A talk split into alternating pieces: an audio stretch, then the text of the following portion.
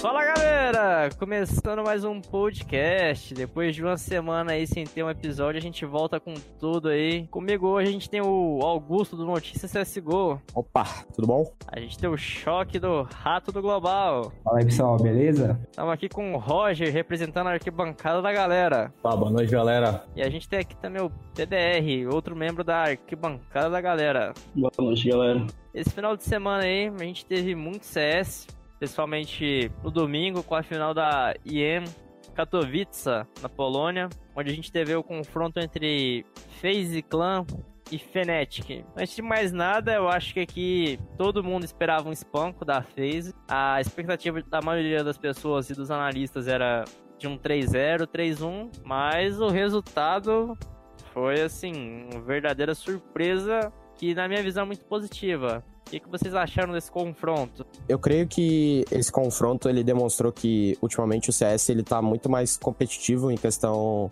da termodinâmica do cenário, né? É, visando que nos últimos quatro nos últimos quatro campeonatos que rolaram, nenhum dos dois times que estão no, no top 2 ali da HLTV foram campeões. Então, isso mostrou que esse ano pode ou não ser um ano que vai ser de bastante surpresa em relação a campeonatos e campeões, né? Ou não, ou pode ser apenas um início de ano lento para essas equipes e pode, pode ser que eles estejam apenas um pouco desligados ainda, né? Já que é o início do ano. E isso pode melhorar aí conforme o passar dos, passar do, do tempo aí do ano aí. Eu, eu acho que com a volta do, da Fnatic ao, ao top 5 ali do, do ranking, só mostra que, como o Augusto disse, é, é, tá muito mais competitivo, né? E a partida de ontem, a gente teve ali a FaZe escolhendo o primeiro mapa da Cash, foi uma final desse, venceram facilmente por 16 a 5. Aí a gente teve um mapa da Inferno. O mapa da Inferno ele já passou a ser bem mais disputado. A gente teve ali a Fnatic quase fechando no tempo regulamentar, fez e conseguiu levar o jogo pro overtime, mas não teve jeito. A Fnatic acabou levando, levando a vitória nesse mapa. Depois a gente teve mais um pique da FaZe, que foi o mapa do Overpass, onde a gente teve uma primeira metade assim muito disputada, uma jogadaça. Eu acho que todo mundo aqui viu a, aquela aquele ace do Guardian, que assim, foi um, um espetáculo de jogada. Me lembrou muito o ace do. Fallen. Fallen lá. Na, na verdade foi ace porque Fallen matou o amiguinho lá, né? O próprio amigo, TK lá. Até perguntaram pro, para o Fluxa, em entrevista pra HLTV, como aquele lance impactou para eles, porque você tava ali na situação X5 e perder é desmoralizante. E ele falou que a equipe tentou esquecer aquilo, fingir que não aconteceu. Foi apenas um round ali que acabou escapando e segue o jogo.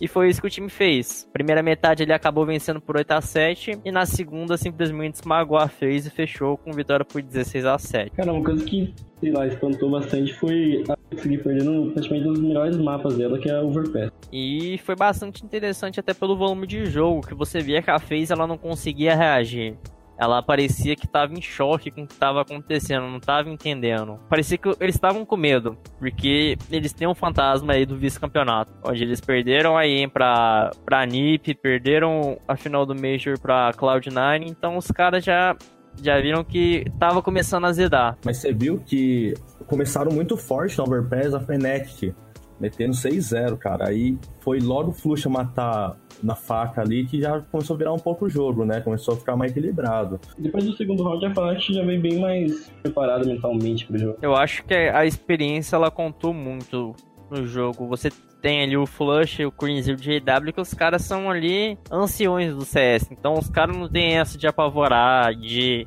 ah, a gente vai tá a cara ali. Eu acho que isso foi um grande diferencial. É claro que a FaZe já participou de inúmeras finais, os caras são realmente muito experientes, mas eu acho que o que pesou foi o fator emocional de já terem caído e perdido tantas finais e da forma que foi é um trauma ali que bateu na porta. Cara, será que vai acontecer de novo? Então, eu acho que foi um, é foi um fator crucial nessa final. Acho que com certeza passaram na cabeça deles no momento que estava é, perdendo as, o, as, os mapas, né? Tipo, nossa, meu Deus, não acredito que vai acontecer de novo. A gente não tá conseguindo matar ninguém. Continuar a perder, perder. Aí perdi outro mapa. Meu Deus, né? a, a, a mentalidade deles deve ter ido pra, pra água abaixo, né? E depois da Overpass a gente teve o mapa da Mirage, onde a FaZe fez uma excelente primeira metade, vencendo por 11 a 4. Depois a Fnatic tentou ali esboçar uma reação, mas não conseguiu, acabou sendo derrotada. E aí a gente teve ali o último crucial mapa sendo a Train. A Train onde a gente teve as duas metades do jogo muito disputada. Realmente ali um teste para cardíaco ali, os torcedores de ambas as equipes ali sofrendo com algumas jogadas ali que era de tirar o fôlego. E eu acho que define muito essa final aquela jogada do Flusha no mapa da Train, aquela jogada monstruosa, aquele ace que ele fez. Aquilo foi desmoralizante. Eu acho que essa é a palavra que define. Foi fenomenal, que a forma, a inteligência de saber esperar, porque um segundo antes ele não, ele só teria pego um jogador. Então dois deram a cara e ele conseguiu construir uma jogada ali espetacular, sensacional. Assim, é, eu acho que devido a, a inúmera experiência que o Flusha e até mesmo o JW, que não jogou tão bem essa final, tem, ó, eu acho que isso auxiliou demais na parte do nervosismo, né? Porque, querendo ou não, eles estavam há dois anos sem ganhar um título, né? A Fnatic, incluindo esses dois jogadores. Então, eu acho que eles tiveram um pouco dessa experiência pro psicológico deles, né? Porque, querendo ou não, é um time que foi meio que underdog do campeonato, né? Pô, chegou na final e ainda bateu a FaZe, então eu acho que eles tiveram muito da experiência que eles têm é, em tantos anos jogando a favor deles. E isso acrescentou demais para eles conseguirem conquistar a vitória e o campeonato que foi esse essa IM Katowice. Eu também fico, fico imaginando como o Loft, o deve estar tá se sentindo agora, né? Por Deus perdido, sair desse time e perdi deles ainda. Nessa. O time da FaZe é um time muito superestimado por ter, né, por diversos analistas lá de fora acharem que o time da FaZe tem os melhores players na, nas funções atuais, né? O que é errado, porque um time a ser batido é um time que é bom estruturalmente falando do, do psicológico. Às vezes nem é um time bom que, por exemplo, lá o cara joga muito bem de AWP, o guard. Beleza, ele joga. Mas vocês acham que ele tem a capacidade psicológica de enfrentar numa final qualquer time é, que possa vir de, de, underdog, como foi o caso da Fnatic que bateu os caras? Isso mostrou só que a FaZe não, não, não tá com a capacidade mental ainda de poder vencer esses times. Porque muitas das vezes é, esses mapas são, ven são vencidos. Esses mapas, desculpa. Essas séries, essas grandes finais são disputadas mais no psicológico mesmo.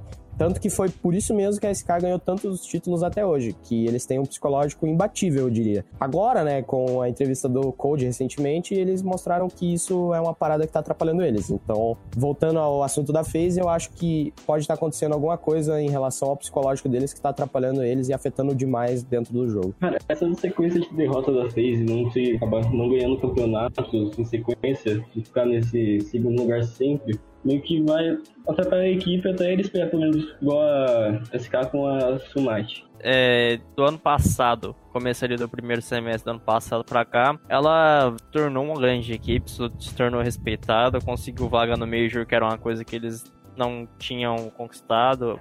Chegaram na final, mas assim, mudou a escalação, mas ainda parece que é um time que ao mesmo tempo que ele é superestimado por, por todos os jogadores que tem, não sei se seria excesso de confiança ou uma fraqueza emocional, como o Augusto citou, isso acaba atrapalhando o time, porque é, a gente teve, a gente tem no futebol um exemplo de um time galáctico que deu errado, foi o Real Madrid. Real Madrid que tinha Beckham, Ronaldo, Zidane, aquele time era fantástico. É, você não via é, como derrotar aquele time, aquele time fracassou muito, não conseguiu garantir nada. Então, assim, eu acho que é um retrato um pouco do que está acontecendo com o time da FaZe. Você trouxe estrelas, mas essas estrelas não conseguem encontrar ali o companheirismo, a tática, o trabalho em equipe, e isso acaba se refletindo é, em finais e perca de. Então, é que então, você tem muita estrela no time, todo mundo quer se destacar, todo mundo quer fazer seu individual ali, sabe? Todo mundo quer ser o cara, mano. Aí falta um pouco do time, né, cara? Quando tem muita estrela, assim. Que cada um sabe que é bom, sabe que é foda, sabe que é, é cabuloso no game. Chega no, na hora decisiva, assim, o cara quer decidir, mano. E por isso que eu acho que a FaZe sempre cai, assim, ó, na final, nunca ganha, mano. Que os caras começam a ficar um pouco nervoso, sempre tá batendo a mesma tecla ali, nunca ganhar, mano. Aí um ou outro quer mais destacar, né? Quer, quer resolver e nunca não dá nada. É o famoso modo heroísmo, né? Eu faço, eu mato aqui, eu resolvo, os outros que se resolvam. Um time que tem muito disso, que você per consegue perceber que quando eles começam a perder, eles ativam esse modo heroísmo é a G2. A G2 ela tá em situação de risco ali, acabou o time. Tiver é, MD3, eles estiverem é, com o mapa atrás, tiver 15 a 10 para o adversário, acabou o jogo, porque não tem trabalho em equipe, não tem coordenação. Eu acho que isso é um problema muito grande da equipe, porque cada um quer resolver, quer chamar responsabilidade, quer ser estrela. E a gente sabe que CS não é assim. Então, os times pagam por, pelo individual, pelo egoísmo dos atletas. O que falta dentro ali é um in-game leader, tipo Fallen, um cara que põe a ordem em tudo ali, mano. Que eu, não é porque a Sky é brasileira, a gente é brasileiro, mas o, o jeito que o Fallen, tá ligado? Coordena um time, né? É, é, da hora, é, é foda, é bom. Tá? O Fallen consegue organizar bem ali, ó, as táticas e tudo. É, é interessante a gente é, analisar um pouco da Fnatic também, porque é um time que ninguém esperava que chegasse na final do campeonato. É, eles conquistaram um título, ponto. Mas é, não tem como a gente ficar falando bem do trabalho do desempenho do Golden. Tá certo ali que ele é um game leader e que hoje no mundo são poucos que conseguem ter um desempenho bacana. Mas assim, o cara ele realmente tem um desempenho muito abaixo dos demais. A gente tem aí as estatísticas da final. Não é, pra, não, é, não é só elogiar, mas a gente também tem que fazer uma autocrítica. Não adianta a Fnatic campeão a gente ter, é, falar que o time é perfeito, que vai ganhar tudo. Não. Porque a gente tem o um exemplo da NiP aí que ganhou em Oakland e depois sumiu de novo. Assim, é, eu acho que o principal fator é, da tomada de decisão horrível, né, por parte do Golden, em questão de individualismo, vem do fato dele realmente não, não ser um bom jogador individual. Tudo bem, ele pode, ele pode ser um bom game leader, pode trazer é, o, que, o que o time precisa naquele momento para se manter bem, mas realmente ele não tem um individual muito, muito acima dos demais, né? E querendo ou não, isso é a principal, a principal, o principal fator que atrapalha demais a Fnatic em voltar pro, pro, pro alto nível de jogo, digamos. É, um exemplo disso é como você mesmo falou, Matheus. É, os demais em game, em, Opa, desculpa, engasguei um pouquinho. É, os demais in-game leaders do, do mundo que jogam, que tem um individual bom e são ótimos in-game leaders, eles apresentam esse individual bom e isso ajuda demais o time em, em se manter no topo. Que é o caso da, da SK, é o caso da G2, é o caso da Astralis até mesmo, com... Eu não lembro agora quem que tá de IGL, mas se eu não me engano... O Glaive, ele evoluiu bastante. Isso, é o Glaive. Então, tipo, esses times, eles, eles evoluem na base do capitão. O capitão, ele tem um, ele tendo um ótimo, um ótimo jogo individual e ele sabendo né, se portar dentro disso e ter ótimas tomadas de decisão pra, com, conjunto ao time, isso auxilia demais na, na, na no decorrer da partida para esses times, né? Então, eu acho que o que falta realmente para a Fnatic se mantém em alto nível é somente o individual do, do Golden, e isso melhorando, eu creio que é um time a se bater também, porque eles têm ótimos players na, nas funções que eles fazem, só isso realmente é uma coisa que atrapalha, que é o individual do, do Golden. Você falou de ótimos players, a gente tem que destacar também o Lecro, né, que é um cara que chegou agora, mas já mostra muito potencial para ser a estrela do time. É um cara que já tem 24 anos, mas assim, tem muito skill. Você pega esse menino de Desert Eagle, é um deus nos acuda. Você tem que matar ele para conseguir ficar tranquilo no round, porque realmente é um jogador que tem, tem dado muito resultado. Foi uma mudança positiva. Na Cash ele fez um round lindo, salvando o round com 3k.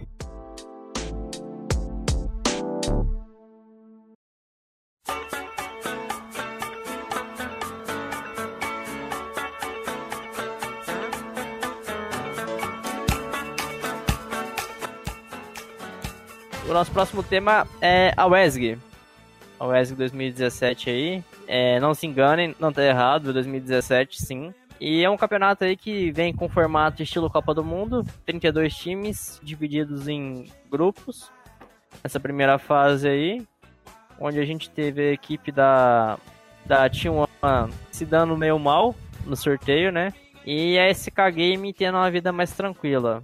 É, não acho que a Team One teve um, uma vida. Eu não acho que a Team One teve uma vida ruim no sorteio, até porque o único time que eles teriam que bater seria a MVP, que é um time que joga em alto nível, mas eu tava olhando os status dos demais ali, da Subto e da ESPR, eu não achei nada demais, mas sei lá, velho. A SK realmente teve um grupo mais fácil, mas eu acho que a Team One não. Ela teve um grupo, um grupo tranquilo também. Acho que a SK com esse grupo nem ficou tão fácil, pois é, a, a equipe russa vai com dois Gambits, dois naves e o. o nossa, não lembro agora quem tá mais lá também. Ah, Acho que é o Word. É, New, New Four. É o Word Exist também tá junto na, na Rússia. Eu acho que não, sei, não é um time tão forte assim, mas não vai ser tão fácil assim também. Não vai ser uma, uma SK contra um Renegade. É, o que, que vocês acham? O que, que vocês acham do, do modelo de torneio? Que a gente tem aí um, é, cada um podendo jogar somente com jogadores da sua própria nacionalidade. O que, que vocês acham? É um modelo legal de torneio? Algo diferente? Lembra muito Copa do Mundo. Você perde seus melhores jogadores pra você participar do, do campeonato. Copa do Mundo e Olimpíada também, né? Que a gente pode citar. Verdade. Mas acaba falando vários times, cara. Como uma Envias aí, eu, eu não veria Envias com um futuro sem um dos seus jogadores principais dela. É, o mais atrativo dessa competição, eu acho que é a premiação. Que a gente tem aí um, mil, é, um milhão e meio de dólares, que é uma premiação é, impactante, sendo superior até mesmo ao do Major. E a, a Envious, que ganhou ano passado, né? A Wesley. E, cara, com essa premiação aí, eles ficaram à frente de muitos times que conquistaram vários torneios. Eles levaram 800 mil dólares para casa, e na cotação atual aí dá 2 milhões e 400 por aí, em real. Ou seja, ganhou esse título aí, você pode ficar até de boa. Pode abdicar dos próximos campeonatos durante o ano. E a gente tem SK, pra mim a a SK é a grande favorita desse campeonato. É, se você analisar bem as outras equipes, tem times bons? Tem. Mas eu não acredito que nenhum consiga bater de frente com a SK, não. A SK, apesar dela não vir numa boa fase, ela chega com muito, com muito mais estrela para ganhar esse, esse torneio do que qualquer outro time. Assim, é, eu acho, sinceramente, que a maior complicação da SK nesse torneio vai ser dois times em específico, que é a Cloud9 e a Rússia, né? Que eles têm jogadores bons na Rússia. Tem ótimos jogadores, eu diria. A Ucrânia também, talvez, mas eu acho que os principais adversários da SK serão a Cloud9 e a Rússia.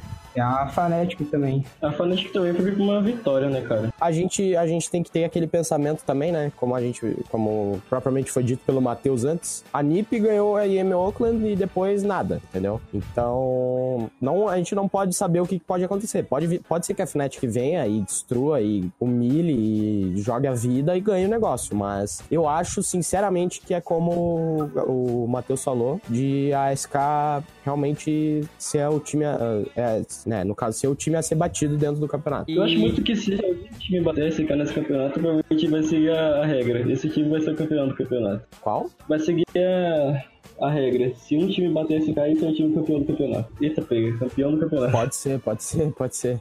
É válido. Mas é, é, é bem interessante esse formato de campeonato e ainda mais com a premiação tão alta, que isso demonstra que pode ser um campeonato muito disputado, né? Por ser 800 mil dólares em jogo, né? Pro primeiro colocado, né? Fora as, é, É. isso. Fora as outras premiações, né? Porque o do 13 terceiro ao 16 sexto já recebe 10 mil. Então, pô, ficasse em 13 terceiro ali já tava feliz já, né? Mas, enfim, querendo ou não, é, eu acho que esse campeonato vai ser muito interessante se acompanhar ele, principalmente pelo fato de ter esse formato, né, de só poder jogadores de um país, porque querendo ou não, isso melhora muito, muito, muito a comunicação dos jogadores, porque, pô, você vai falar na sua língua, você não vai precisar se enrolar pra falar outras línguas, essas coisas. Então, isso vai ajudar bastante a mostrar os times que, que no momento, né, não estão em alto nível, mas que tem uma boa comunicação e isso é relativo dentro do jogo. Então, esse campeonato vai ser bastante interessante da, do pessoal tá acompanhando aí. Uma coisa interessante dele vai ser ver os meninos do Team One jogar contra uns times maiores, uma Cloud9, SK mesmo, se passarem, Bélgica, Envias, etc. Eu acho que a, que a Team One pode ir bem pra frente nesse campeonato, porque, na minha opinião, na minha sincera opinião, eles caíram num grupo fácil. Não vejo eles não passando de grupo. A não ser que dê uma zebra muito fodida e eles não consigam. Aí é outro, outro caso. O interessante desse campeonato também é assistir o, os outros times é, de Algéria, Tailândia, times que a gente nunca viu, que nunca conhecia que tinha time de CSGO. E pode acontecer a mesma coisa do quanto no, no Major. Tipo, um time que veio do nada, assim, praticamente, e ser um time muito bom, né? Nunca se sabe. Isso dá até um pouco de medo, né? Das, de, sei lá, o time ser um fracasso e ser feio o jogo entre dois times assim, entendeu?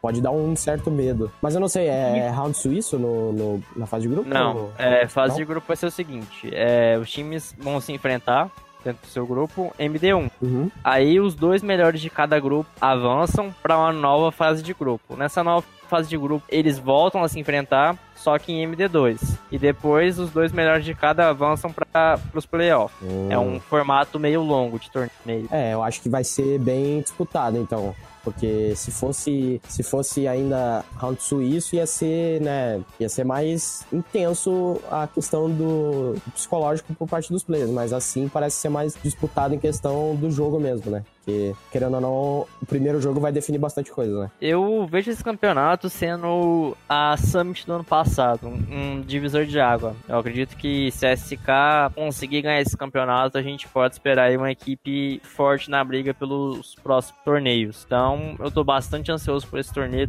eu considero eles favoritos. Sei que existem equipes que podem desafiar eles à altura e estão em melhor fase, mas eu creio que esse campeonato vai ser a nossa Summit do ano passado. Um time que também veio meio apagado pro campeonato é a Big. Que depois do mês praticamente eu não vejo eles jogarem nada, cara. No big, no bug. É, bem isso.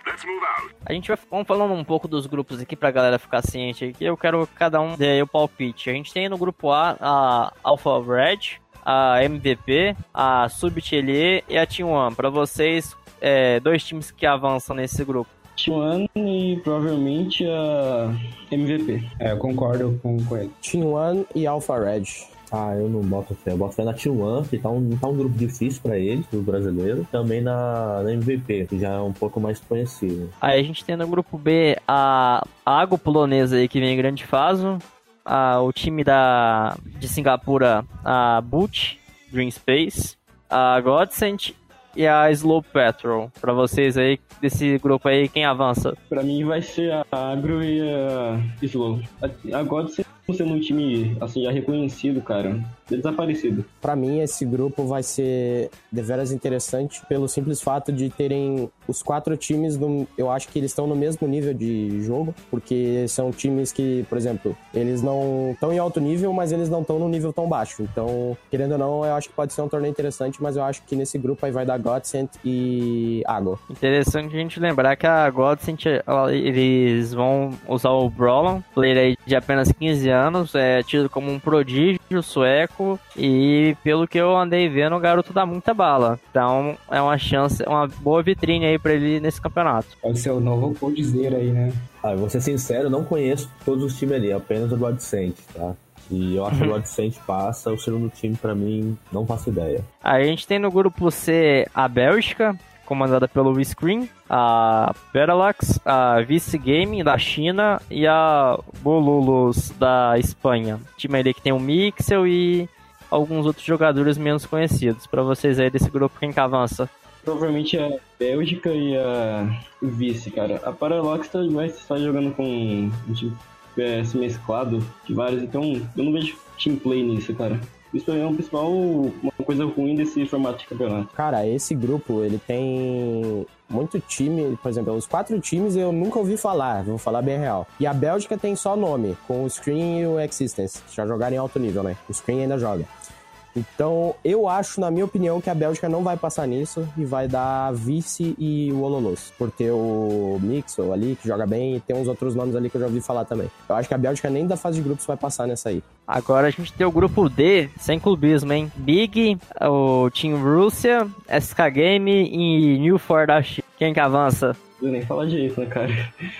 A SK, 100% se vierem numa boa fase esquecerem isso da, de problemas fora do jogo. E a Rússia também, que vem com uma equipe com muitos nomes, o Dozia, o Siege, Flame, o Electronic. É, eu vou no mesmo palpite do, do nosso amigo aí. Também vou no dele também. No grupo E, a gente tem aí a Bravado Gaming, que é uma equipe africana que vem jogando bem nas contra times Tier 2 dos Estados Unidos. Eles que mudaram recentemente para o cenário norte-americano. A gente tem a Envious, a equipe da Ucrânia e a equipe africana, africana da Viva Algéria. Para vocês aí nesse grupo, quem que avança? É um grupo muito difícil de, de entender o que, que pode acontecer. O time da Ucrânia é bom, só que tem dois players que eu não acho que estão em bom nível ainda, que é o Bond que o Markelov, que já teve os seus tempos de CS, mas hoje não joga num bom nível. Mas só por ter o Simple ali, eu acho que ele vai conseguir carregar legalzinho o time. E eu acho que vai dar a Ucrânia e a Envias também. Os times africanos, eles têm muito que é, melhorar o não jogo. Não tem muita bala para trocar. É, também tem isso. Então acho que eles têm que evoluir o jogo não só no individual como no tático. Porque pelo que eu vi, os jogos da Bravado, eles estavam migrando agora pro NA para poder melhorar o jogo, mas não deu muito certo, eu acho. Eles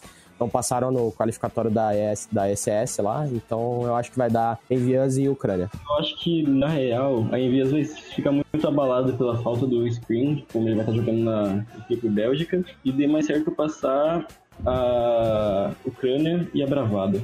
A Bravada pode vir um pouco mais confiante, também já são, são vendo de campeonato, campeões de campeonato já. Deixa, deixa eu perguntar, o G2 não quis competir esse, esse campeonato ou o quê? Então, é, houve o houve o qualificatório, mas houve, é, algumas equipes elas preferiram se poupar, porque a Wesley ela é o último campeonato grande que tem e a gente vai ficar com hiato aí. Depois da Wesley a gente vai ter só a DreamHack Marseille na França que é daqui 40 dias. Então é ali um tempo que os times podem aproveitar para treinar e melhorar o seu team play. Além disso, o Shox vai fazer a cirurgia, né? Vai ficar três meses fora. Então, provavelmente eles vão querer treinar com possível complete. Eu acho que faz sentido. Outra questão também é que a WESG ela é um campeonato ainda que é meio, por assim dizer, desconhecido, que você não vê tanto é, participação de de lines tão é, de alto nível. Você tem ali a Cloud9, você tem a DSK, mas não são grandes e que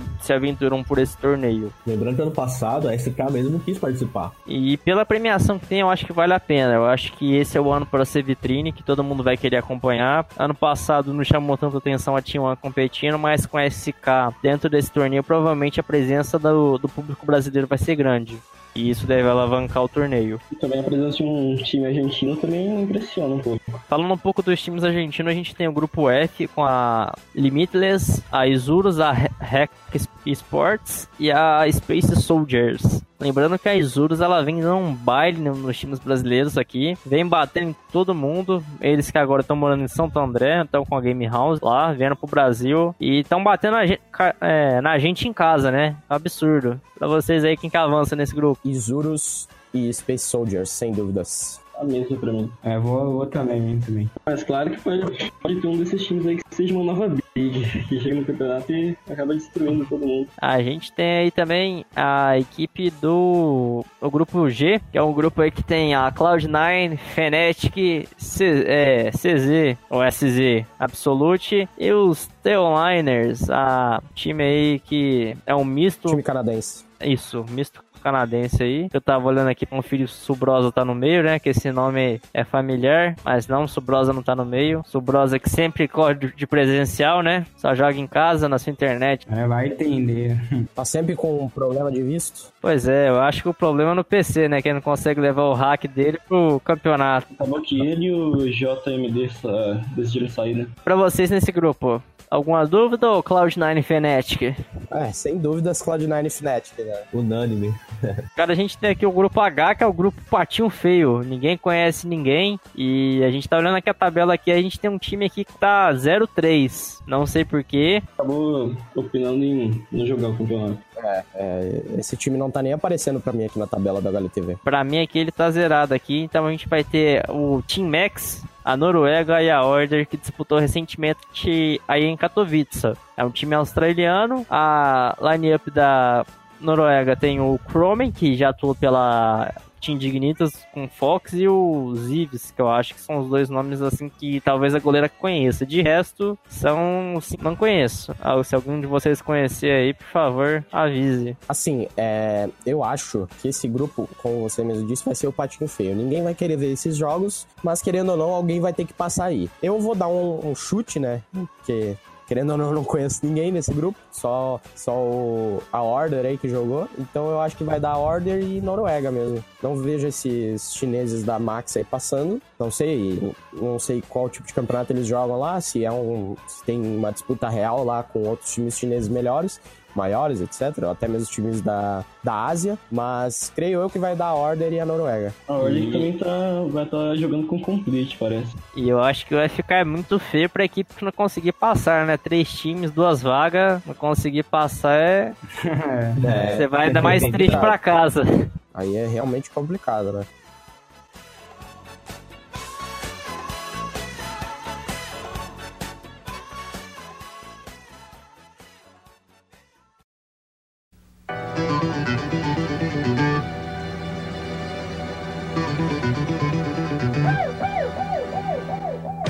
Iniciando agora nosso tema 3 no podcast.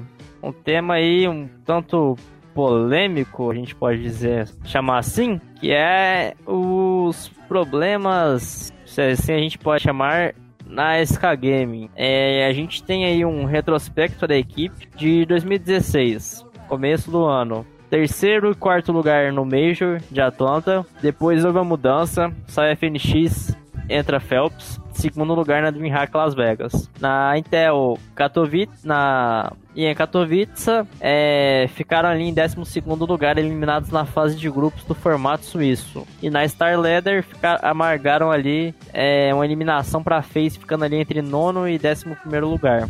Já em 2017, sem qualquer mudança lá na, na line-up, E-League Major, quarto lugar. Eu, é, que foi o campeonato que a gente teve o Phelps. Depois sai o Phelps, volta o Bolts, tudo normal. E eles ficam em terceiro lugar na Summit. Depois na Star Leather ficam entre quinto e oitavo. E na IEM acabaram caindo para Cloud9 nas é, oitavas de final. É, comparando esses números, vocês acham que é um, pro, é um problema, um problema, por assim dizer, crônico ou realmente existe uma crise instaurada dentro da equipe? Assim, é, o principal problema que atinge as, as maiores equipes dentro do CS atualmente é a falta de comunicação fora do jogo. Porém, o time da SK nunca teve isso, né? Porque, pô, todo mundo aqui sabe que como é que é o brasileiro. Você pode montar um time agora, você joga uma liga amadora, todo mundo se diverte e depois cada um vai pro seu lado se ninguém quiser mais jogar junto. Mas, o que acontece lá fora? Eles estão morando junto há um bom tempo, né? O Code, o Fer, o Fallen o Taco. E agora entrou o Boltz. Às vezes pode acontecer de rolar algum outro problema, quem sabe de comunicação, ou até mesmo problema como o Code citou ultimamente numa entrevista para a HLTV, um problema fora do jogo, sei lá, com familiar, alguma coisa assim. Ou pode ser só um problema de alguma rixa que pode ter acontecido, que eu acho que não é o, o caso, né? Até porque é um, é um time que tem bastante amizade envolvida aí dentro, né? Querendo ou não, o Fer e o Bolt são excelentes amigos, o Code e o Taco. O Fallen, então, é o pai da, da galera, né? Então, eu acho que esse problema ele tem surgido ultimamente nos últimos dois anos. Que, como nas estatísticas que mostram na campanha de 2017 e na de 2018, o início do ano pra SK não tá sendo bom. O time tá começando o início da temporada mal, tá indo de. tá jogando mal, tá tendo péssimos desempenhos, mas depois disso eu acho que eles se acertam e conseguem pegar o ritmo do jogo e entrar com tudo. Que querendo ou não, eles voltam de férias e esse é o momento que eles têm que se achar no jogo para poder ter o ano excelente do início ao fim. Então eu acho que o principal erro desses times pode ser a falta de, não sei, é falta de ritmo pro início do ano e isso que é, afeta bastante o intuito né, de ter bons resultados no, do início ao fim do ano. É, é, voltando um pouco em 2017, a gente citou aqui a Star Leather, que eles ficaram ali em nono lugar. É, inclusive o Fer disse em entrevista recentemente, não sei se vocês chegaram a ver, que eles tinham discutido depois desse torneio. Ele havia inclusive pedido para sair da equipe, ele brigou com o Coldzera e chegou em casa, começou a arrumar as malas, depois eles conversaram e se resolveram. A partir disso, eles deram a volta por cima, ganharam a Summit e assim por diante. E em 2018, Agora a gente teve o Coldzera falando que tem alguns jogadores com problemas pessoais. Vocês acham que é novamente um problema de relacionamento ou é coisa mais interna, coisa de família que tá afetando o desempenho do player, dos players? Eu acho que é, é um problema de relacionamento, eu acho. Porque, querendo ou não, o Code ele é um cara mais estourado, então isso pode atrapalhar, né?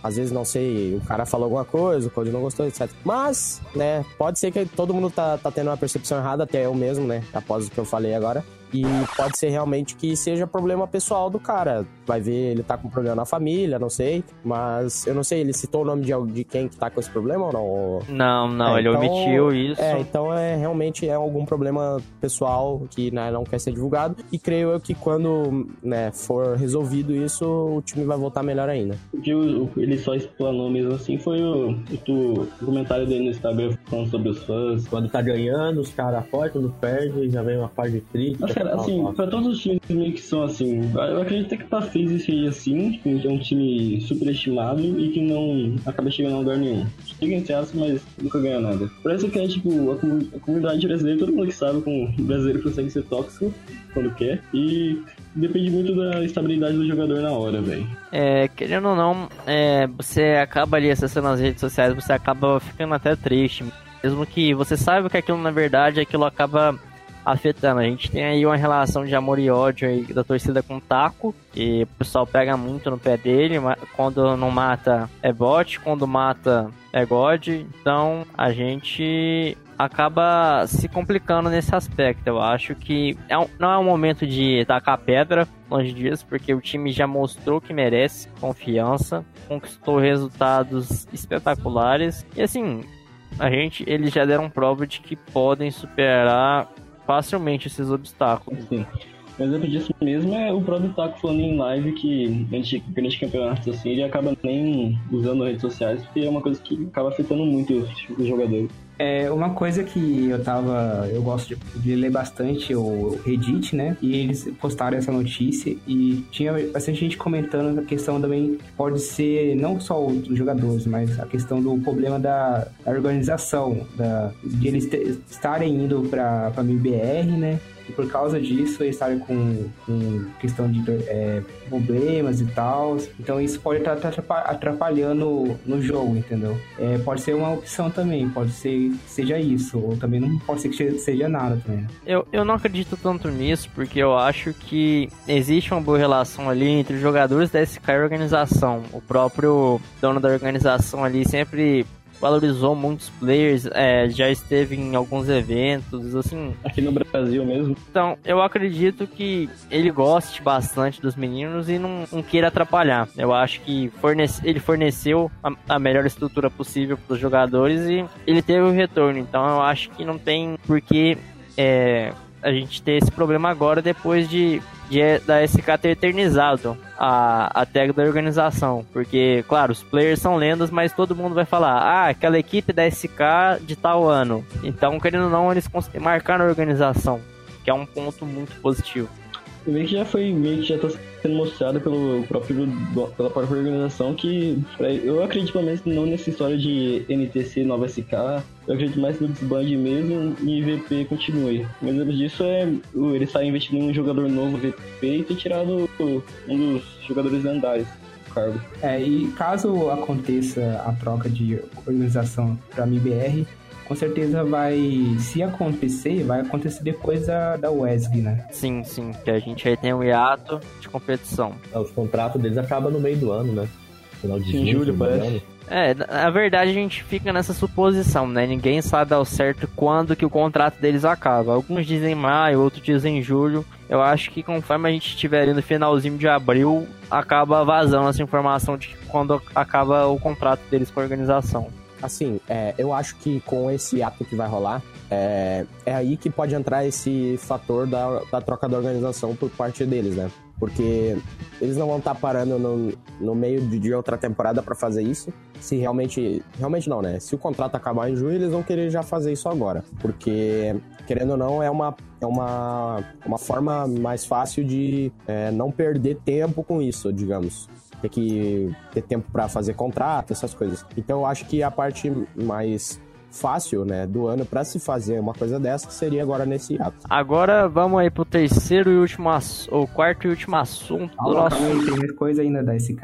Que isso? Ninguém comentou a questão do, do mapa da, da Inferno, que eles é verdade. mal pra caramba. Eles estão até querendo trocar, né, pra jogar no, a Nuke, né? Ô, louco, sério? É, é, o coach falou em entrevista, então vamos lá. A gente teve aí recentemente também os problemas no mapa da Inferno. A SK, ela vem tendo apagões e vem, e vem ganhando alguns outros jogos nesse mapa. O problema é do lado é, contra-terrorista, que vem sendo bastante complicado para a equipe, principalmente ali na região do B, onde o Fallen e o Fer fazem a marcação, tá bastante complicado segurar os avanços por ali. E com isso, o Coach disse em própria entrevista que eles podem se aventurar pela Nuke. É, os fãs vêm pedindo bastante, mas eu acho que não seja nenhuma decisão de fã, é uma decisão de time, porque eles jogam todos os mapas fora menos a Nuke e talvez ali seja a solução dos problemas. Você, como vocês enxergam essa mudança de mapa? Então, eu acho que deu, já dá pra ver que na, na Inferno eles não estão realmente jogando bem e que eles realmente precisam fazer uma mudança. E com a, as novas atualizações que teve na, na Nuke, eu acho que até ficou mais competitivo o mapa para se jogar. Muita gente não gosta do mapa por causa que, que acham que que é um mapa mais difícil de se jogar, que é mais complicado. Tem aquele problema do, do bomb ser um embaixo do outro também. Alguns jogadores não gostam. Mas com essas mudanças, talvez o, o cenário do competitivo volte a jogar mais a Nuke, né?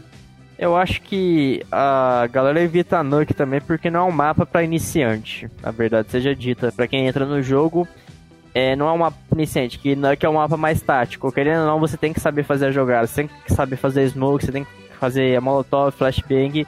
Se você não sabe fazer isso, você vai fracassar muito no mapa.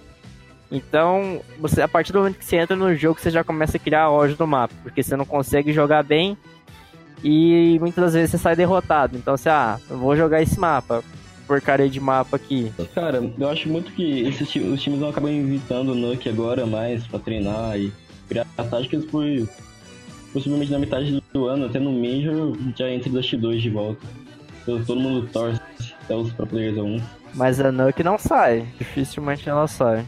Gostaria de opinar aqui, voltando um pouco ao assunto para a parte da Inferno da SK. É, eu acho que o ponto dos CTs dentro da SK está sendo algum problema de comunicação dentro do mapa para fazer rotação. Então, eu andei dando uma analisada em alguns dos jogos que eles perdem, e muitas das vezes eles perdem diversos rounds que eles estão de CT, porque eles caem muito fácil em fakes, ou eles depois que eles entendem quando o cara tá fazendo fake e o cara realmente vai para cima do bomb, eles evitam fazer o backup, fazer o, o, a rotação pro outro bomb site. Eu acho que isso tá sendo um, uma falta de leitura por parte deles para poder saber quando dar o backup e quando não. Então eu acho que eles precisam apenas acertar esse timing e saber o momento de, de ter uma boa comunicação em cima disso, né? Para saber quando tem que dar o backup ou não.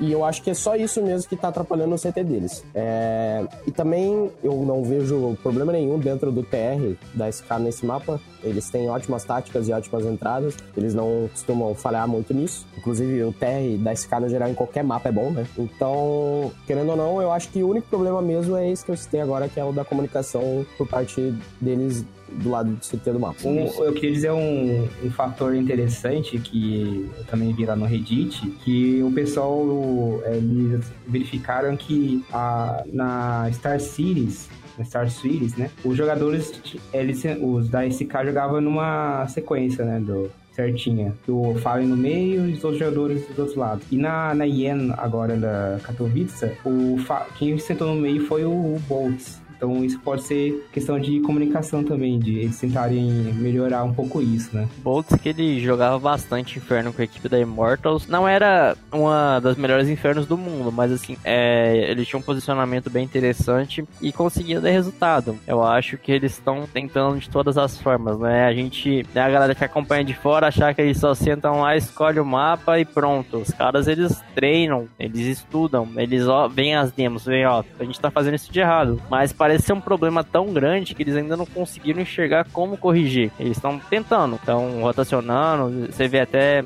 jogadores atuando em posições que não é de costume deles e cara, não tem como negar que eles estão se esforçando. Eles é, o Cruzeiro diz que eles podem tentar a Nuke, mas a grande questão é que toda vez que a SK jogou esse mapa, a gente teve uma surpresa negativa. Então, fica ah, você fica com aquele pé atrás. Jogar um mapa que você tem um TR muito poderoso ou jogar num mapa onde você nunca teve é, segurança. Então, existem os dois lados da moeda. Essa saber aí o que, que eles vão escolher. Então, vou dar o meu ponto de vista aqui, né? É, no caso da, da Inferno, eu lembro muito bem, da, muito tempo atrás, da Cash. Todo mundo fala, vai estar Cash, né? Hoje é um dos melhores mapas da Scar. E essa mudança pra Nuke pode ser a mesma coisa que você com a Cash, né?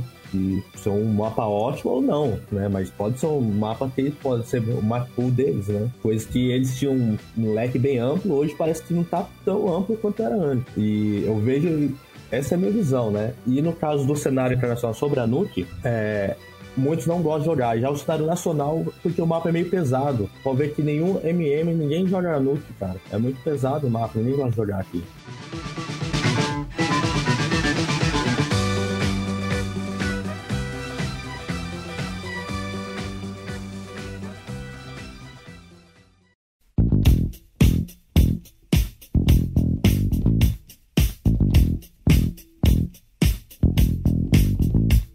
Último e decisivo tema aí, galera, é da Virtus Pro, os poloneses que recentemente eles fizeram mudança, saiu o lendário Tais pentando do jovem Michu. É, a equipe foi gerada expectativa ali, mas eu acho é, o problema eu acho que é muito mais embaixo do que a organização pensava. Os dois últimos campeonatos que a equipe disputou, colocações ali horrorosas, com eliminação na fase de grupo da Star Leather para Cloud9 por 2 a 0 e também para Heroic, por, perdendo por dois mapas a zero, por, de, é, ficando ali nas penúltimas colocações.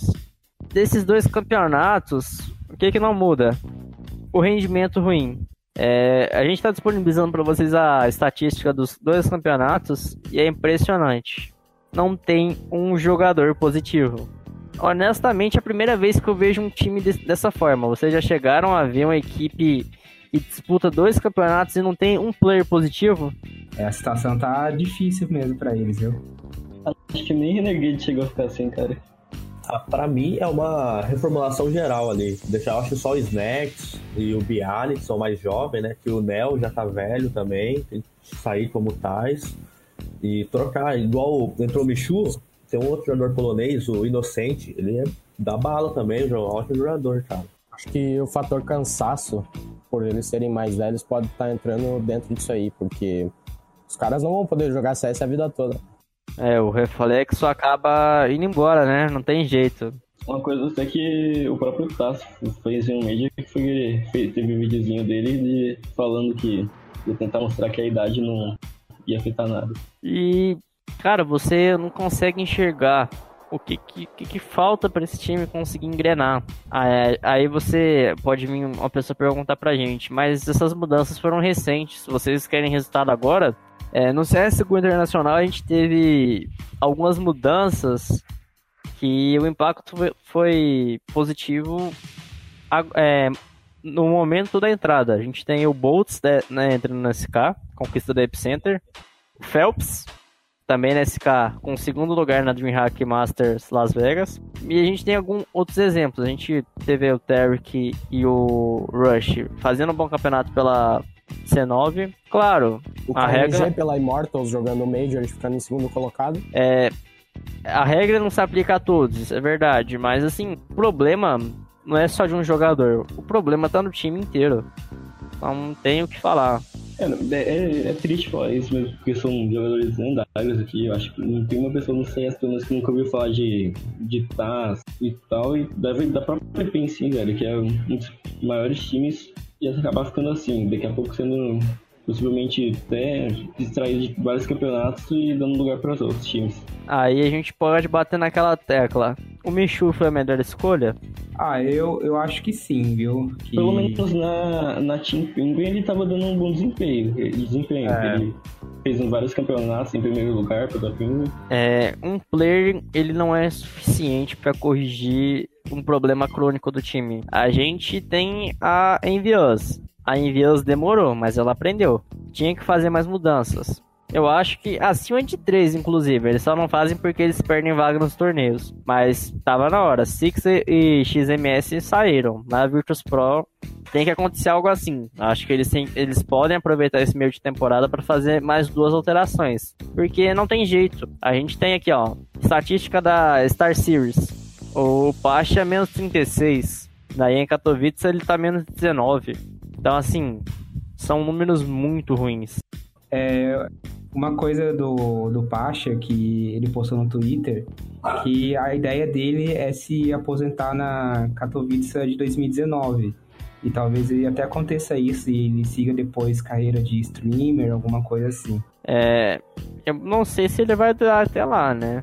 Na verdade, ela tem que ser dita, porque ele, ele tem a função de Alper dentro da equipe, tá certo? Não só ele como o Snacks também, mas eu vejo hoje o Snacks querendo assumir muito mais a função de rifle do que de AWP.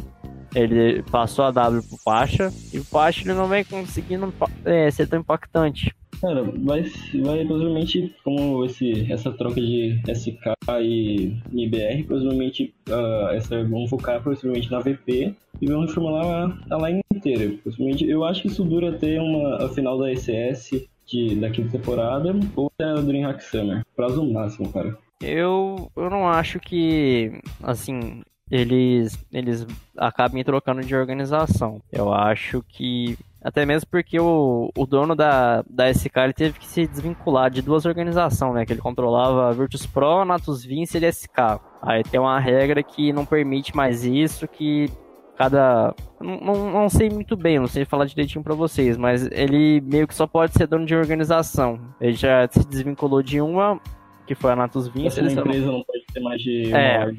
É, empresa. Empresa não pode ter mais de uma org. Então, assim, já houve a desvinculação com a Natus Vince, ele vai haver desvinculação com mais uma.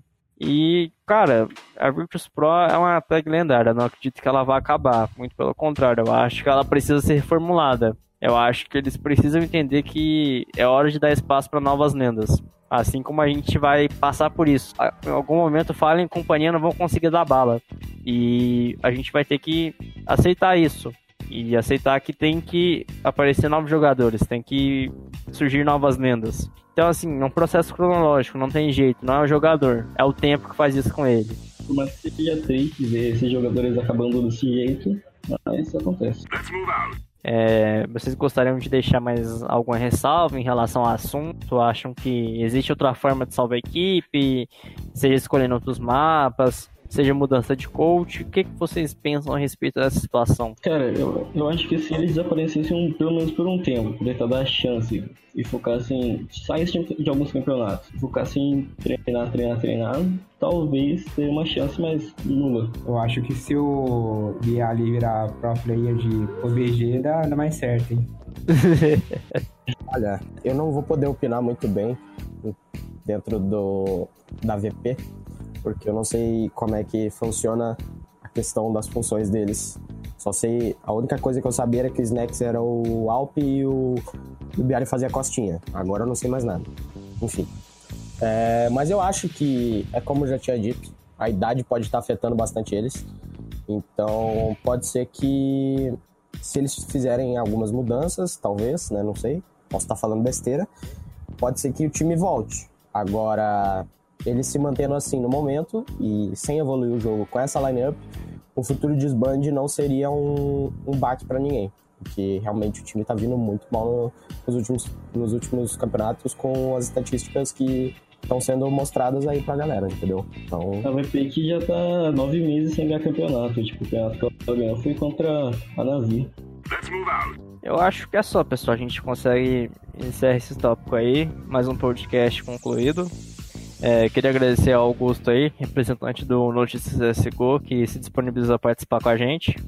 É isso, cara. Eu que agradeço pelo convite. Inclusive, eu já tentei participar umas duas vezes, mas sempre eu, eu tenho um problema, seja com luz ou com cachorro latindo na minha janela. Enfim.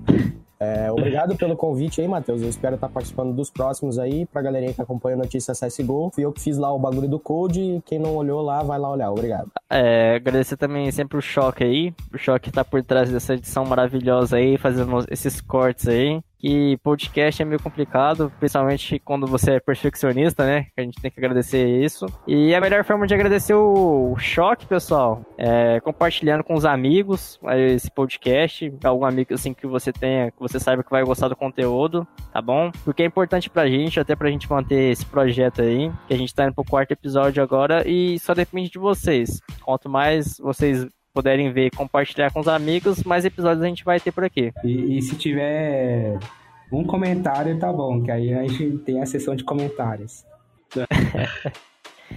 É, agradecer também ao Roger aí, que ele foi chamado de última hora ainda hoje, né? A gente já tava com o roteiro pronto, a gente precisava de gente para participar, se disponibilizou a participar e conversar com a gente. Muito obrigado. Ah, eu que agradeço né, pelo convite, obrigado por poder participar aí com vocês, né? Estarei à disposição, vamos precisar novamente, né? Gostei muito de participar com vocês, desculpe pelo microfone estar 100%, mas por iniciar coisas melhores aí. Gostei de vocês, rapaziada, muito obrigado. E também ao o PDR, que teve uma conversa legal com a gente aí, gente boa.